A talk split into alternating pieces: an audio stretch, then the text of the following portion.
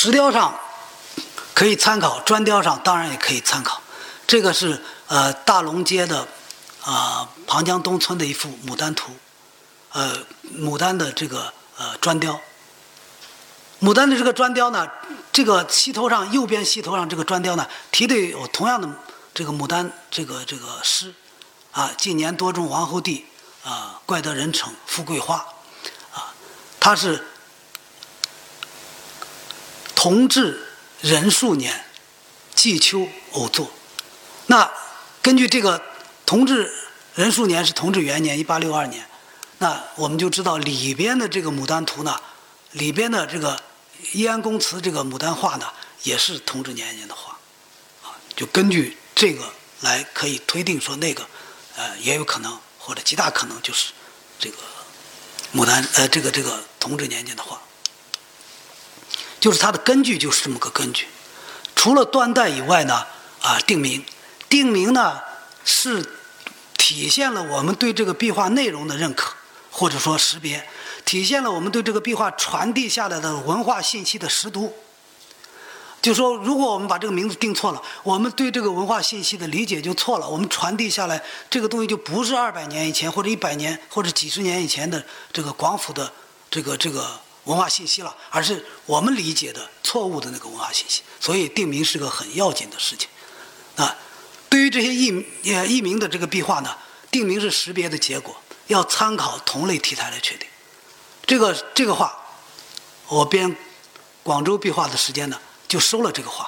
当时这个画呢，大家都不知道这个画叫什么名，上面没名，上面没名，所以只好最后出书时间就提人物图，啊，人物图是不错了，但是人物图就把它的呃内涵就没有讲清楚，就只是说说没错人物图，但是呢，它的文化信息就就没有办法表达出。那我们认真的分析这幅画呢？这幅画的主题呢是帽子，大家的视线都看着这个帽子。这这里只有年代啊，只有年代，这个刘玉轩的，这个增城的，光绪八年的一幅画。这个光绪壬午年的，这这是年代。那他与帽子这个这个主题的，在士大夫这个帽子主题的这种画中间呢，有什么画呢？啊，在这个东莞找到了这幅画，也是以帽子为主题的。它上面题的有字“龙山落帽”，啊，假银岁至于多少？刘明光画。那所以呢，这幅画呢就应该定名是啊“龙山落帽”。龙山落帽是士大夫中间的一个很有名的典故。这个典故呢出自《世说新语》啊。孟晋朝的这个近代的孟家的会上，帽子在一个雅士集会上，帽子掉了，啊，帽子掉了本来是个很失礼的事情，但是他风度翩翩，啊，凌凌乱不惊，啊，大家都非常佩服，这才是真名士呀，这才是士大夫的风度呀，等等。那所以呢，在广府讲究士大夫这个壁画的这这种啊壁画中间，以帽子为主题的，就应该是这个龙山落帽。所以呢，在这里还应该说的就是说，广府壁画呢，这后面的前提就是它是多是以传统经典题材呃为主的，它没有当地的民俗。你不要把这个这个这个画跟当地民俗去连，当地你找不见这个这个跟帽子有关系的这些古代的这个民俗东西。啊，今天有人把东莞的呃张畅画眉。误认为是当地的民俗，说当地民俗呢有结婚的那一天，呃，老公给老婆画眉毛的习俗，实际上都是没有的。这个这个民俗呢，就是这个张畅画眉这个点，啊，就是汉朝的张畅画眉这个这个古典。所以呢，也也不能将这个两条龙的壁画称为二龙戏珠啊，就是这这是我们广府文化中间没有的一些东西。所以呢，啊，这些就需要有一些。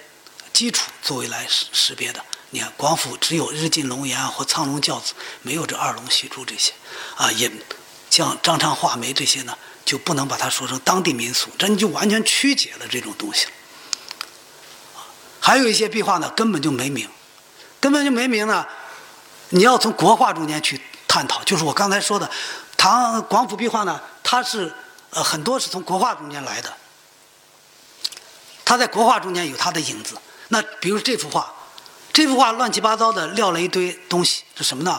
这幅就是锦灰堆，这是清代从天津开始，清代晚期从天津开始流行的一种文人画，也要打翻纸质篓，就是文人无聊，这个把自己书书室或者自己画室中间的纸篓画在中间。你看我的纸篓都这么高雅，都放扔的都是这么这么高雅的东西，纸篓我不要弃之不要的都是这么高雅的东西。我玩的就是这个格调，啊，今天也有故宫的专家出本书叫《锦灰堆》。这就是中国古代的那种格调，所以呢，你要不不去从不知道广府壁画和这个中国古代文人画的这个关系啊，你这幅画就没解。你这画叫什么名？没解。实际上它就是这个锦灰堆啊，还有这幅画，杜甫的《饮中八仙》。谢谢。《饮中八仙》这个这个是中国古代。国画中间的名画了，现在有人写《饮中八仙》的这个文章，说中国古代多少幅《饮中八八仙》，现在台北故宫保存了多少，然后哪里保存了多少，哪幅怎么好怎么好。官府壁画中间的《饮中八仙》也是一个常见题材，我觉得画的最好就是老崔溪这幅，在呃三山村的仙石古庙，他将八位的这个每个人都主画出他的特点。把他诗歌他的特点抓出来画下。第一个李白的，啊，李白斗酒诗百篇啊，或者李白一斗诗百篇。这李白这下面呢有两个童子架着他，天子呼来不上船，是这个自称臣是酒中酒中仙等等。那不上船后来咋办呢？硬把他拖上船，对吧？又高力士脱靴呀，怎么样的？这这两个人硬在这推他，一个一个往前拉，一个在后头推，这抓住了李白这个呃。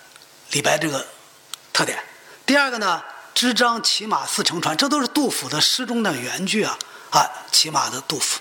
第三个呢，宗姿潇洒美少年，宗姿呢，呃，清雅，怎么什么什么天，啊，这是宗姿潇洒美少年。旁边这个呢，没戴帽子，也没什么，呃，乡民打扮的这，交随五斗方卓然啊，这个老乡呢喝了五斗就不知道自己是谁了。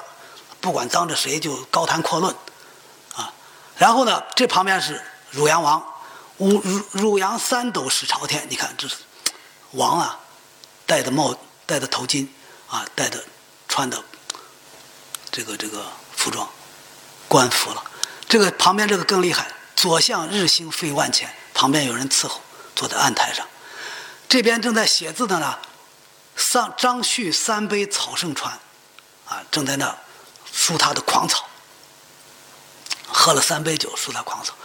最后这个最有意思啊，这个苏晋常在绣佛前，这个这是苏晋，这是对着一个小佛像在这常在啊，一喝酒就跑了，往往最后往往爱逃禅，看着好像是多么信佛，一喝完酒他就他就忘了他是信佛的，大概就这么就是很很很很。有趣的把这八位酒仙呢，啊，这个画出来。那还有一些画师呢，广府一画师喜欢单独让这八位出镜，啊，有人就不识道，呃，不知道这是这个这个八仙中间的一，最终八仙中间九中八仙的之一啊。比如说这个花都的梁锦轩就有一九零三年的画的苏晋常在，就这幅啊。有人就把它误名为“焚香告天”。大家比较一下，这是另一另一个杨瑞石在在在北地祠沙湾北地祠画的“最终八仙”呃“饮中八仙”，这个是苏晋。所有的广府的画家在画“最终八仙”“饮中八仙”的时间呢，其他的性格都不太好画，但是呢，苏晋常在绣佛前这句最好画。这个苏进最好画，他只要画个小佛像，他在这儿坐在他跟前，这就是苏进常在绣佛前。看，为什么我这么说呢？梁锦轩还还画过啊宗之醉酒，还画过这个人，所以他是他喜欢让这个八个人呢单独出镜。所以像这种这种画的定名呢，你要在对这种广府壁画有一种啊比较深刻的认识时间，哎，一眼一看肯定是苏进了。不可能是泛泛的焚香告天。什么叫焚香告天呢？这就是苏苏进常在，啊，我这里大把的这个这个呃八仙中间的苏进，这个在小佛像跟前这个常栽的话。所以呢，你如果把它误名为定名定错以后，就将其中的诙谐呢、诙谐呢、有趣就化为乌有，啊，所以就没意思了。你把那个那个文化信息就传递错了。那第四呢，我讲一讲现状保护，还有十五分钟啊。这个现状保护呢，首先呢，我要说的像富含有。基本上全部是封封建主义的封建文化的这种壁画，怎么能躲过这个建国以来这么多次的这个对封建文化的荡涤啊？这么深刻的、广泛的对封建文化荡涤，而在保存下来。大家知道，唐墓壁画和这个敦煌壁画，唐墓壁画根本就没挖开，对吧？我们以前不知道唐墓中间的有那么多壁画，呃，文革中间的一九七几年的时间，乾陵的陪葬墓的壁画一发一发现以后呢，震惊世界，大家都傻了，说唐墓中间画有这么好的画，第一次看到了唐墓中间的原作，没有任何人修改的，不像什么呃阎立本传世的那些画，都说不清楚是哪朝是不是复制的，这是真正的唐画，但是它是在唐墓中间的呀，所以它在保存了保存了下来。那敦煌洞窟壁画更不用说，它是在洞窟中间的，它洞一封就可以保存。而我们我们这个广府壁画，它是在人间社会的，它为什么会保存保存下来？它为什么在今天还使我们能感受到这一二百年来广府壁画这种这个震撼的这种魅力呢？这种东西呢，它都是宣扬封建文化的这种东西，怎么能保存下来？大家看一看，主要的保存方式这样：首先呢，这个祠堂呢，当时的祠堂都是。这个我刚才说的是权力机构，很重要的乡村乡村机构都盖得非常高大。当时大家自己的房间哪怕再小，都要盖一个很高大的祠堂，使自己的宗祠在乡族权力争夺中间呢占有有利地位。那这样的高大的祠堂、高大的建筑在建国以后呢，是属于应该被利用的。那作为公共设施，比如说社队的祠堂呀、办工厂啊、学校呀，往往都会利用这些地方。利用这些地方就会改造，改造呢就会把它。有些有些改改动，这些改动呢，恰恰是因为这些改动呢，啊，才使这些壁画呢躲过了这个文革以前的这个这个不断的这个对传统对对封建文化的这个荡涤，保存了下来。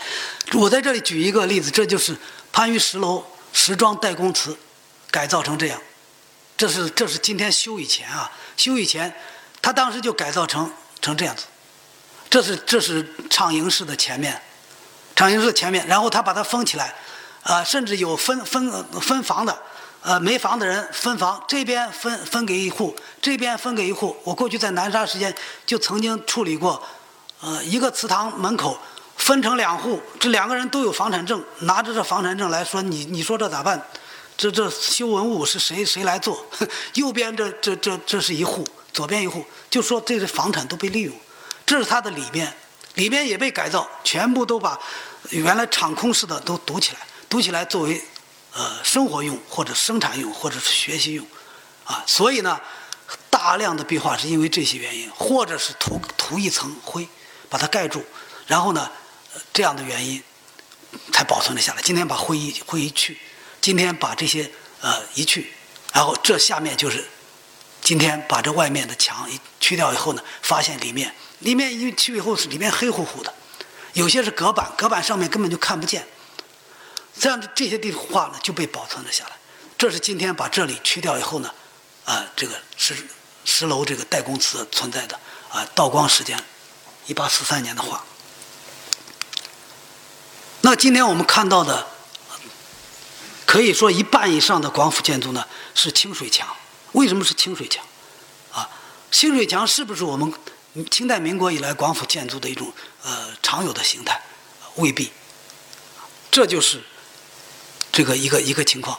这这个祠堂呢，上面的壁画已经残损成这样子。这是维修以前啊，残损成这是自然自然残损的，不是谁破坏的，不是自然残损，就是就是历年风雨吧，历史沧桑使它残损成这样。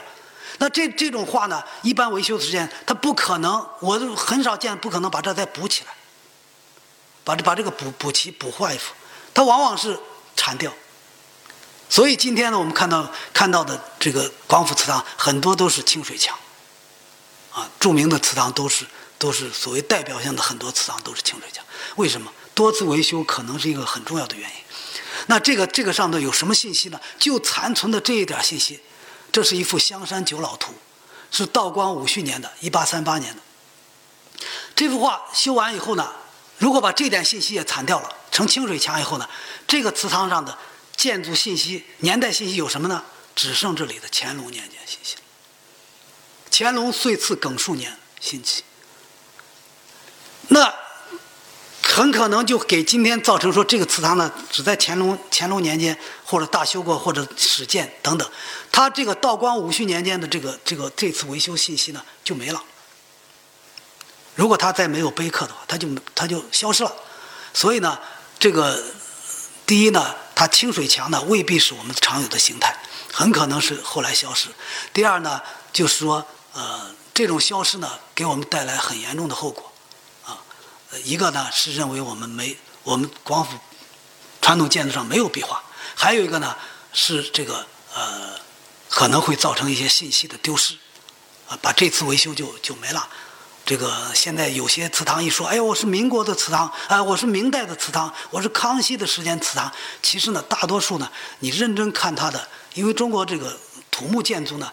大部分三五十年呢就要修了，啊，而且修都是很大的修，落架的修，重启墙的修，啊，壁画就是它维修这个这种大修的很重要的一个一个信息。因为你墙如果墙一去，墙一毁，那壁画就没了，皮之不存，毛将焉附？那新画的话呢，就是证明了它在历史上这次重大的维修。那现存的形式呢？由此导致现存的形式也未必是什么明代的呀、康熙年间的，就很可能是他最后一次壁画上出现那个年代。所以这么多信息呢，由于这个壁画的消失也就没了，所以很很严重的一件事情啊。那我们作为老百姓呢，我们大家呢要多欣赏、多宣传、多拍照。比如这幅画，如果有了这个信息，有了这幅照片呢，这个祠堂的维修就可以不至于这次信息就丢失了。啊，那这种维修呢？建国以后的，呃，改革开放以来的这个维修呢，大量的新建的和维修对原来的建筑进行了维修，这是必要的，因为不维修就就没了，就塌了。我刚才说过，我们传统的土木建筑大致上这个，呃，维修的年代是在这里，呃，它使用年代是在这里放。那有好的没有？有好的，而且维修修的很好的。这个，呃，我在这里要说一下这个，呃，这个沙湾这个。北城侯庙，这个，这个，呃，这个是他以前的这个照片，这个，这个以前照片呢，上面壁画基本上看不清的。那维修以后呢，它上面是拿当时的白灰呢，把这个壁画罩住了，因为封建内容嘛，罩住，罩住了以后呢，维修的时间呢，把它白灰去掉，然后使壁画清晰可见。啊，三幅图，呃，柳枝沾衣，太白醉酒，这个是踏雪寻梅。啊，都有。然后呢，青铜纹，呃，金文，啊，行书、花鸟，都有了。那这是一九二六年的一幅画，由于此这次维修得以重见天日。所以呢，呃，这个呃维修也也也是保存壁画的一个必要的手段。如果没有这次维修，那这个壁画呢，就根本看不见。呃，我们现在在维修中间呢，要提倡是尽量保存原作，因为呢，这个这个原作的壁画上呢。带有的这些艺术呢，是我们今天呢，呃，已经很少有资料能证明的东西了。反映了这个当时民间文化的深度和广度啊。壁画上的故事和诗词啊，就是当时民间社会脍炙人口的国学内容。比如说这些故事，那柳枝沾衣啊，这个踏雪寻梅啊，太白醉酒啊，这些故事，这个它直接弥补了史书方志啊对基层社会文化记载的不足。啊，其实过去呢，基层社会文化呢是没有文献或者很少文献来记载的，尤尤其是记载到这么详细的程度是很少见的。那从这幅画我们就看到了当时这个情况。这个，那有没有新画呢？有新画，这些新画呢很可笑，这个画作的人呢，呃，就没有对画进行对广府传统壁画呢进行认真的研究。所以呢，今天的新画呢，完全不能代表所谓的清代、民国、广府的这个壁画，也反映不出当时社会的一些信息。比如说下面这幅，他画的题目是“平湖静色”，啊，“平湖静色”在历史在广府壁画中间很少有这个这个这个话题。右边这幅《蔡邕观帖》，其实呢，广府壁画中间呢，这个关帖图呢，一般说是李邕关帖、李北海关帖。李北海关帖就是这个讲唐代李邕呢，呃，看不起这个萧萧宠，说说了一个故事，然后呢，呃，是《太平广记》中间的一个故事。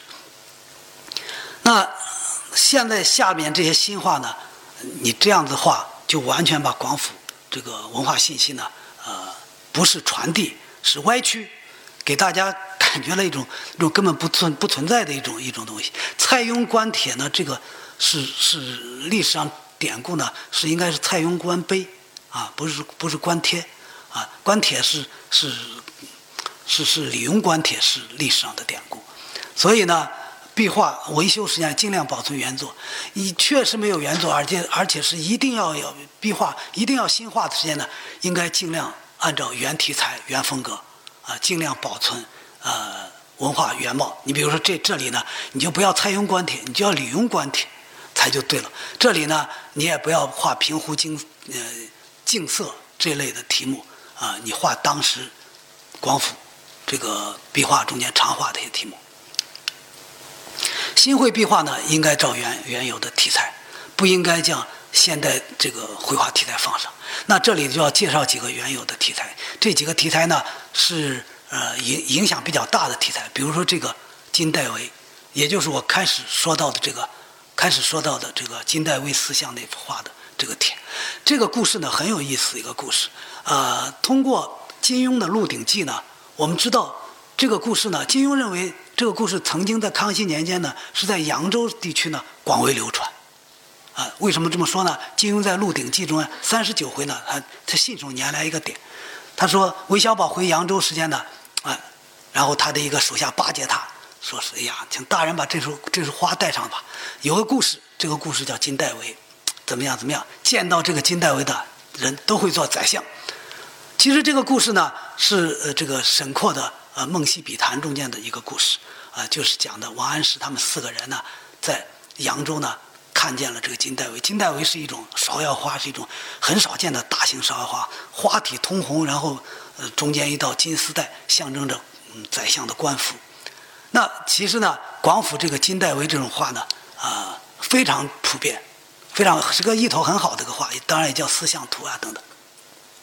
所以我们通过这幅画呢，我们不知道金庸说。扬州清代康熙时间还有这个流传，这个故事流传，我们不知道是真是假。但是呢，广府壁画证实了，在清代这个广府民间确实这个故事有流传，啊，这个是小古为的这个画，这个画很这个题材的画很多的。还有一个呢，也是这个题材很有意思，这个题材呢是呃上面有两，就是壁画上很多是题的是古诗。啊，提的是传统经典诗。这个壁画上提了一首诗，叫“雪满山中高书卧，月明林下美人来”。雪满山中高书卧，月明林下美人来。这个这个诗呢，在广府这个传统建筑，清代、民国广府传统传统建筑中间非常多见。这个比如说砖雕，砖雕这个清代的砖雕，张氏武士祠石岗的潘禺的，也是提的“雪满山中高书卧，月明林下美人来”。可见。这个壁画和这个砖雕呢，可见当时在广府民间的这个诗歌，这首诗或者这两句诗流传非常广的。这是什么诗呢？这两首诗是出自明代高启的《咏梅》，啊，他这首诗呃写的非常好。琼姿之河在瑶台啊，谁向江南处处在？雪满山中高书卧，月明林下美人来等等。关于这个诗呢，有一个呃很有很有影响的故事啊。这个故事登在二零零七年第六期党的文献上。党的文献上，这这个第六期党的文献登了个什么故事呢？一九六一年十一月六日上午，毛泽东啊三次致信秘书田家英，要求查找“雪满山中高书卧，月明林下美人来”的这个作者，啊提了三写一上午激动的写了三次信，说你给我找找这个。一会儿写说，哎呀，这个可能是林甫写的，啊一会儿可能说这个可能是谁写的，找找哪些人去问。后来就查到这种，当然当时毛主席正在写这个呃他的一首著名的词《梅花词》，可能要要参考一下。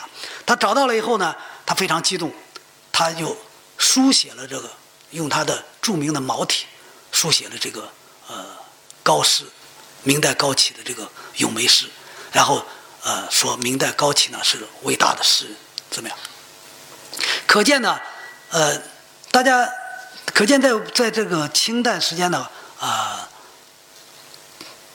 广府或者湖南这首诗歌的流行状况是差不多的，啊，我们知道这这壁画和砖雕呢，说明我们在晚清广府这首诗也很流行。那当时的晚清广府的呃小孩学童，这个应该也很熟悉这首诗。当然，我们知道毛泽东少年是在晚清这个呃湖南接受的私塾教育。那我们广府的这个基层社会的这个民间社会的文化情况呢，由此这个也可以看到教育情况呢，也可以看到这个啊大致上的这个情况和湖南差不多。那最后我总结一下，综上可见，清代民国的广府壁画呢，是我们了解广府文化的一个窗口，一个新的窗口。它准确地传递了广府百年来乡土社会流行的文化内涵。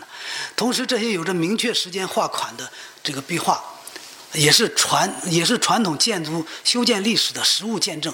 啊，它与敦煌古画和古代密墓葬壁画一样，是文物，是不可再生的文化遗产，是广府文化不可或缺的内容。壁画是极易消失的文物，身处人们居住中心的广府壁画能够保存百年之久，已是奇迹。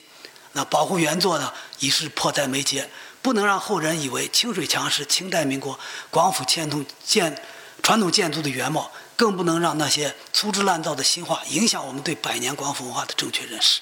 这个呃，在这点上讲，还应该特殊强调的就是说，啊，我们广府壁画这这些东西呢，它是呃不可再生的文化遗产，就是它是像文物一样，你如果新绘了新画了，它是没有用的。它已经是啊消失了，就消失了啊嗯，它是所以呢，应该给予更高的重视啊。今天呢啊，与大家啊从传统文化的事业的角度分享了清代民国广府壁画的基本情况啊，著名画师断代定名和保护现状等四个方面的内容，希望能概括到目前对广府壁画认识的整体面貌啊，不妥之处啊，敬请批评。谢谢大家。